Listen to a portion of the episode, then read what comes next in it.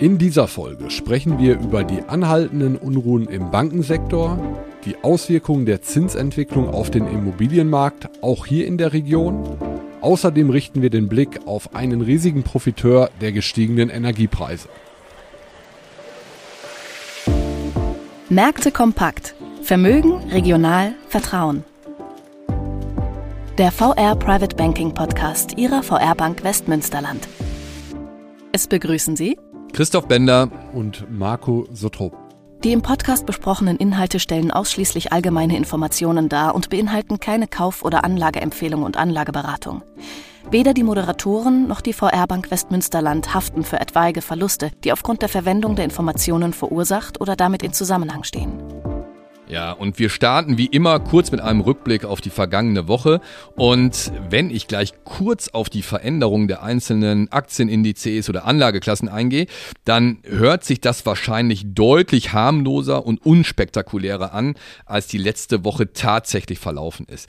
Denn das war jetzt die dritte Woche, die ganz eindeutig im Zeichen der Bankenkrise gestanden hat. Ja, und auch nach der quasi Pleite der Credit Suisse war auch die letzte Woche von der Anlage anhaltenden Angst geprägt, dass womöglich äh, es zu einer weiteren Schieflage einer europäischen Bank kommen könnte. Und äh, ja, gemeint und deutlich unter Beschuss in der letzten Woche war vor allem dann eine deutsche, nämlich die Deutsche Bank. Ja, und die Angst um die Deutsche Bank wurde am deutlichsten sichtbar, wenn man sich die Versicherungsprämien anguckt, mit denen sich am Kapitalmarkt äh, die Gläubiger gegen eine mögliche Insolvenz der Deutschen Bank versichern können. Denn diese sogenannten CDS, Credit Default Swaps, äh, sind letzte Woche Donnerstag und Freitag innerhalb eines Tages so stark gestiegen wie überhaupt noch nie seit Aufzeichnung dieser Datenreihe. Und äh, das, obwohl die Deutsche Bank sogar angekündigt hatte, eine sogenannte Nachranganleihe deutlich vor Fälligkeit zurückzahlen zu wollen. Äh, und das wäre unter normalen Umständen eigentlich eine gute Nachricht gewesen, die man eigentlich als finanzielle Stärke der Bank hätte interpretieren können und eigentlich müssen. Aber, und daran merkt man, wie viel Psychologie aktuell nach wie vor im Markt steckt, Endeffekt, der Markt hat diese Aktion als Notmaßnahme interpretiert und die Aktie hat daraufhin deutlichst an Wert verloren. Allein am Freitag ist die Aktie in der Spitze um fast 15 Prozent, sogar unter 8 Euro gefallen. Das waren fast die Tiefskurse des letzten Jahres. Und das, und dann wären wir wieder beim Thema Nervosität, Psychologie am Markt, obwohl die Deutsche Bank eigentlich gerade erst das beste Ergebnis seit 15 Jahren präsentiert hat und eigentlich überall bescheinigt bekommt, seine Hausaufgaben eigentlich ordentlich und gut gemacht zu haben und gut aufgestellt zu sein. Ähm, ja, die Aktie hat sich mittlerweile aber durchaus wieder leicht erholt. Trotzdem, wir haben es an dieser Stelle jetzt die letzten zwei Wochen immer wieder gesagt, das Thema Banken wird uns wohl auch noch die nächsten Wochen weiter beschäftigen. Ja, und wir haben auch ähm, wieder mal gesehen, dass Angst und Realität weiterhin durchaus deutlich auseinanderliegen, denn äh, von der volkswirtschaftlichen Seite gab es vor allem gestern eigentlich durchaus gute, sehr gute Nachrichten. Äh, denn gestern ist äh, der sogenannte Geschäftsklima, IFO Geschäftsklimaindex ähm, bekannt gegeben worden und der ist im März überraschend deutlich gestiegen und zwar mittlerweile den fünften Monat in Folge.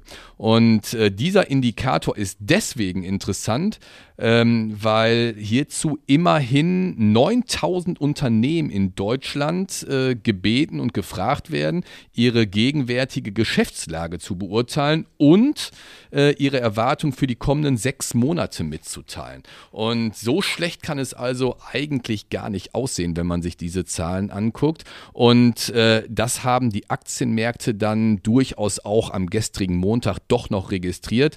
Und ich sagte es ja am Anfang, äh, dann sah es auf Wochenbasis gar nicht so schlimm aus, wie es vielleicht äh, vermuten ließ. Denn der DAX hat auf Wochenbasis sogar ein leichtes Plus verzeichnen können. Immerhin plus 0,3 Prozent auf 15.130 Punkte per gestern. Und in Amerika ähnliches Bild, der SP 500 sogar 1,3 Prozent im Plus auf Wochenbasis. Und Wenn es wieder so ein wenig aus dem Krisenmodus rausgeht, dann verliert der Goldpreis ein Stück weg an Wert, minus 1,5 Prozent auf circa 1960 Dollar die Unze und auch der Bitcoin hat leicht verloren, minus 3,5 auf 27.100 Dollar. Ähm, ja, fehlen bei der Rückschau eigentlich nur noch der Blick auf die Zinsen und das ist vielleicht so indirekt schon eine ganz schöne Überleitung für das nächste Thema. Genau. Ähm, die Zinsen, die zehnjährigen Renditen deutscher Staatsanleihen rentieren aktuell bei etwa 2,3 Prozent. Vielleicht kurz zur Orientierung nochmal. Also diese zehnjährige deutsche Staatsanleihe bedeutet, wenn Sie jetzt direkt bei der äh, Bundesrepublik Deutschland Geld anlegen würden, würden Sie eben diesen Zinssatz erhalten.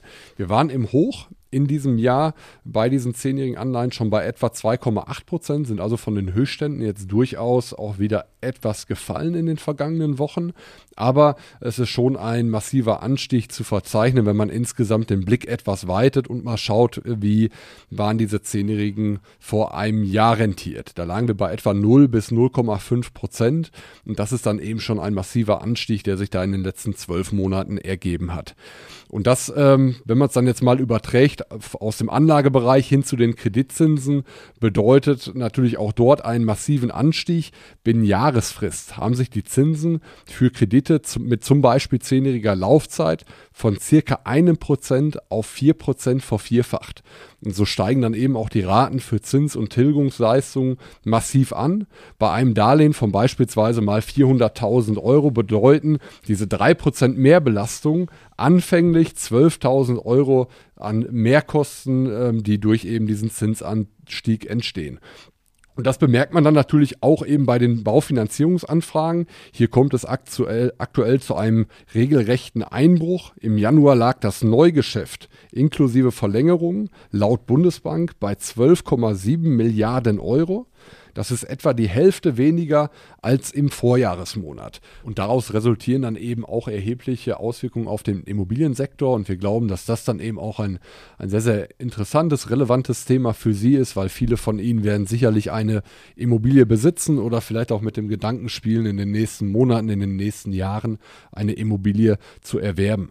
Und ja, insgesamt hat es im Immobilienmarkt die größten Bremsspuren seit dem Jahr 2007 gegeben. Sie haben es gegebenenfalls auch im überregionalen Teil der Tageszeitung gelesen. Wohnungen, Einfamilienhäuser, Zweifamilienhäuser verbilligten sich im Schlussquartal des vergangenen Jahres so stark wie seit 16 Jahren nicht mehr. Das teilte das Statistische Bundesamt jüngst mit. Die genannten Wohnimmobilien fielen im vierten Quartal um circa 3,6 Prozent im Vergleich zum Vorjahresquartal und seit dem Preishoch im April 2022 beträgt der Rückgang sogar etwa 15 Prozent und in diesem Preisrückgang sind sogar die äh, Metropolen mit integriert wo man eben sieht, dass in den Städten, in den Metropolen insgesamt die Preise sogar etwas weniger stark gefallen sind als hier im ländlichen Raum. Was sind jetzt die Gründe? Ich hatte gerade schon mal einen genannt. Natürlich ähm, sinkt die Nachfrage infolge der gestiegenen Finanzierungskosten, weil eben die finanziellen Spielräume der privaten Haushalte sinken. Und außerdem kommt natürlich hinzu die anhaltend hohe Inflation, die hohen Energiepreise, die hohen Lebensmittelpreise, welche den äh, finanziellen Spielraum dann eben der potenziellen Käufer ohnehin weiter einschränken. Und ja, diese Preisrückgänge, ich sagte das gerade, sind sowohl also im ländlichen Region zu spüren als auch in den Metropolen. Und mit den Zahlen wird jetzt, ja, kann man sagen, eine absolute Trendwende eingeleitet am Häusermarkt. Das, das wird deutlich, nachdem im Grunde seit 2010 die Preise durchgängig gestiegen sind und quasi eine Art Immobilienboom geherrscht hat. Ja, und im Kleinen, Marco, wie im Großen.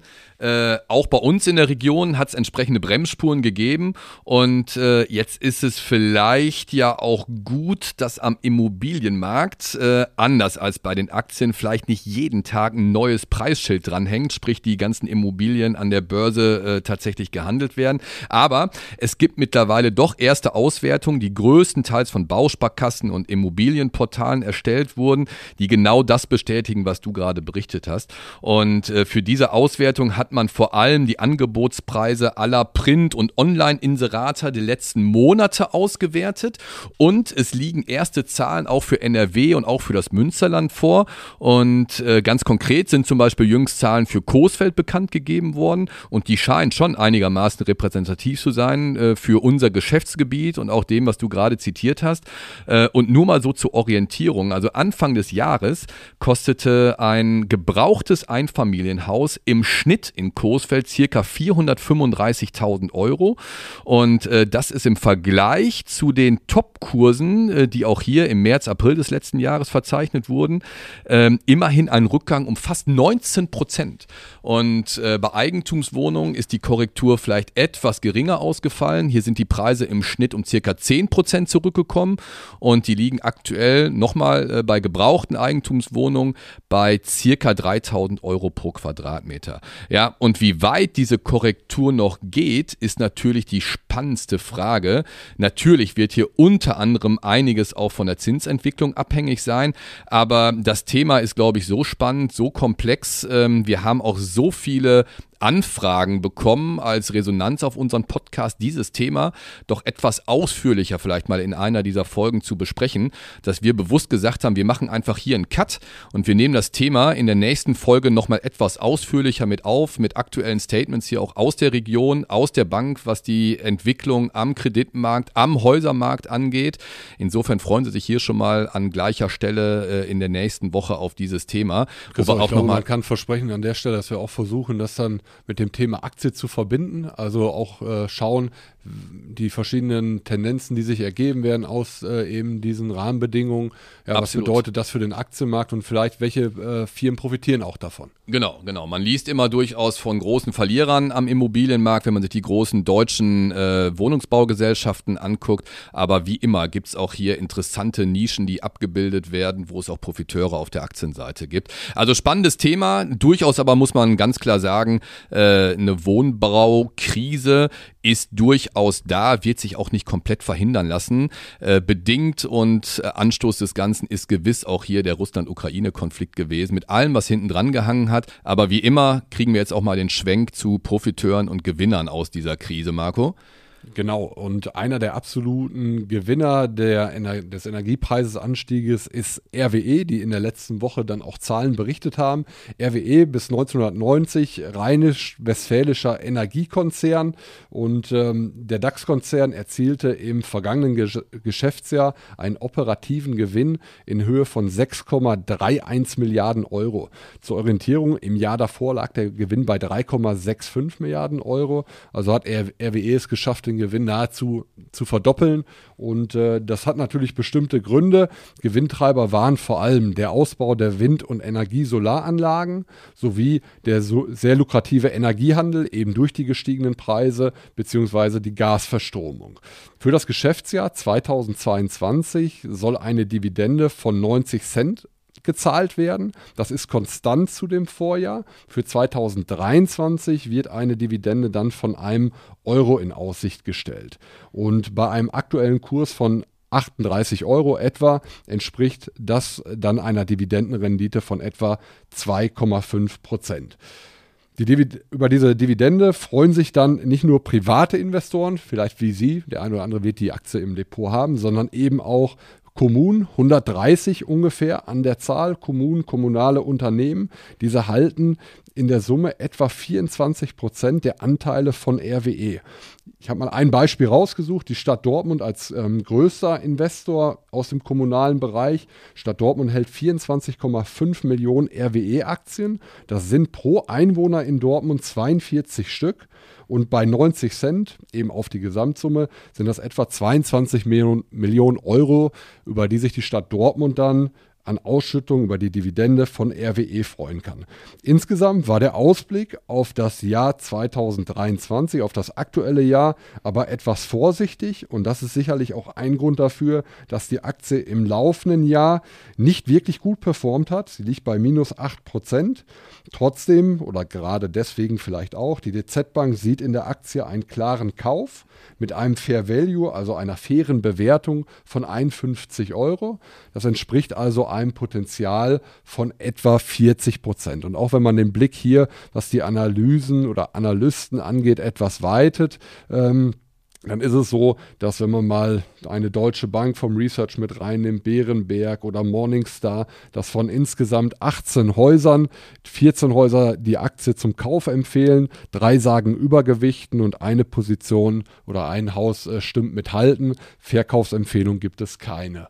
Also insgesamt dann vom Kurspotenzial sicherlich ein, ähm, ein äh, sehr, sehr interessanter Wert. Jetzt wird es etwas ruhiger, glaube ich, Christoph, was die Unternehmen angeht, von, der, von den Zahlenvorlagen. Ähm, die Großen sind soweit alle durch. Genau, das Quartal ist ja quasi auch rum, sodass wir wahrscheinlich erstmal ein, zwei Wochen äh, Ruhe haben werden, in Anführungsstrichen, was das Thema Unternehmensnachrichten angeht. Trotzdem ähm, bleibt es nicht aus, dass wir auch diese Woche wieder spannende Zahlen präsentiert bekommen werden. Vor allem im Fokus werden hier bestimmt die Inflationszahlen für Deutschland, für Europa stehen, die diese Woche verkündet werden. Und wir haben es oft genug an dieser Stelle gesagt, dass das wahrscheinlich maßgeblich auch für das sein wird, was dann wiederum auf der Zinsseite passieren wird. Und um den Spannungsbogen nochmal so ein bisschen zu spannen für nächste Woche. Gerade die Zinsseite ist dann auch entsprechend mitverantwortlich für das, was am Immobilienmarkt über die nächsten Monate oder Jahre passieren wird. Ja, also freuen Sie sich, wenn es dann nächste Woche wieder heißt, Märkte kompakt, Vermögen, regional, Vertrauen. Und eine ausführliche Performance-Entwicklung zu der in dieser Folge besprochenen Indizes, Wertpapiere und Finanzprodukte können Sie wie immer den Show Notes entnehmen. Und wenn es Ihnen gefallen hat, dann abonnieren Sie uns, empfehlen Sie uns gerne weiter und wir freuen uns natürlich auch immer über Ihr Feedback unter podcast.vrprivatebanking.de. Vielen Dank fürs Zuhören. Danke fürs Zuhören.